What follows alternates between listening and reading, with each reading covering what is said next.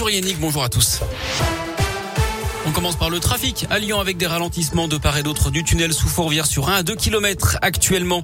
À la une, le gouvernement démissionnera dans les jours qui suivent une éventuelle réélection d'Emmanuel Macron, tradition républicaine qui sera suivie par le Premier ministre Jean Castex. Il l'annonce ce matin.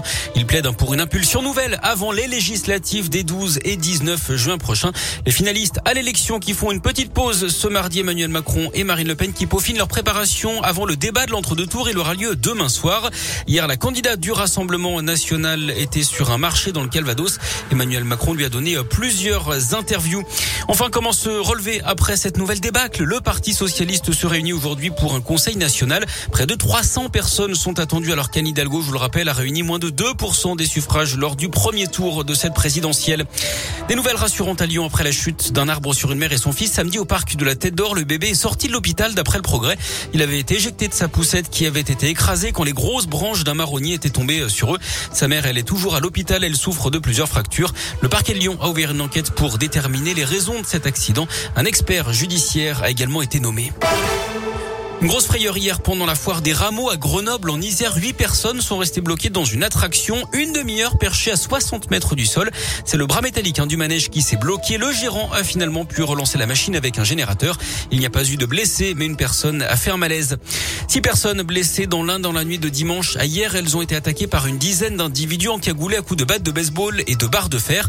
Ça s'est passé en marge du bal du sous des écoles à Manzia dans le Val de Saône. Quatre victimes ont été hospitalisées. Une enquête de gendarmerie a été ouverte. Dans la région, cette petite polémique à Montluçon, dans l'Allier, le maire LR de la ville, Frédéric Laporte, a eu les oreilles qui ont sifflé hein, pendant ce week-end prolongé de Pâques. Vendredi, il s'est garé tout l'après-midi sur un arrêt minute. C'est un coiffeur hein, qui a relayé l'info sur les réseaux sociaux, photos à l'appui.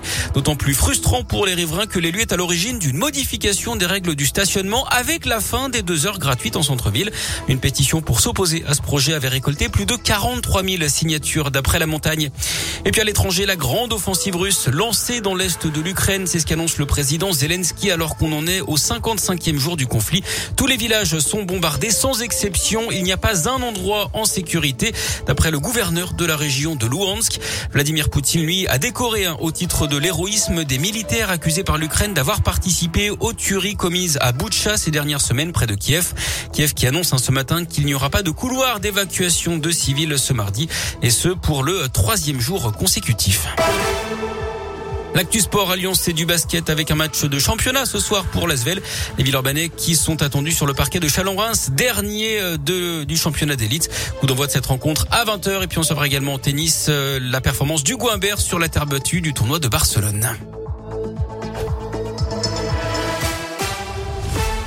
Merci beaucoup.